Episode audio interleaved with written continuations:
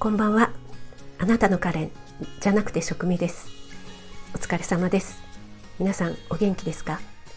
この番組は栄養士の食味がただただ栄養を垂れ流す放送となっています。えっ、ー、と私は今日もですね在宅勤務でいろいろと忙しくしておりました。えー、朝からパソコンの前に座り新聞に目を通しですね。あ電子版ね、えー、それから栄養士関連の情報に目を通し午前中はいくつかオンラインの会議がありましてあ YouTube 見てるだけでした、え一応教育系です。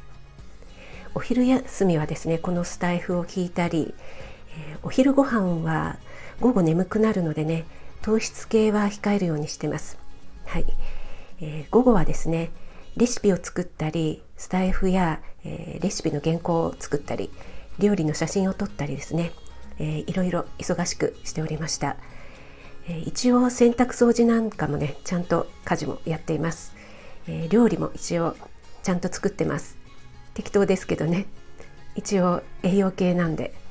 はい、えー、私はですね女性ばかりの職場が多かったので目の保養になるような男性が近くにいなかったんですよね。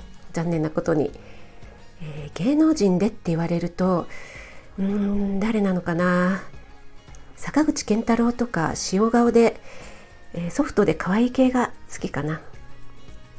あでも私ちょっとリアルな世界でイケメンはちょっとダメなんですよね。俺かっこいいだろうみたいのね。あでも顔があんまり好みじゃないとな。うんなんて言ったらいいのかな。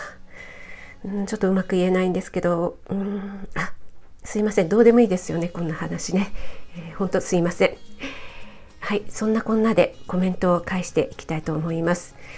えー、あコメントはテキストで返してましたね。はい、えー、引き続き聞いていただけたら嬉しいなと思います。以上職味でした。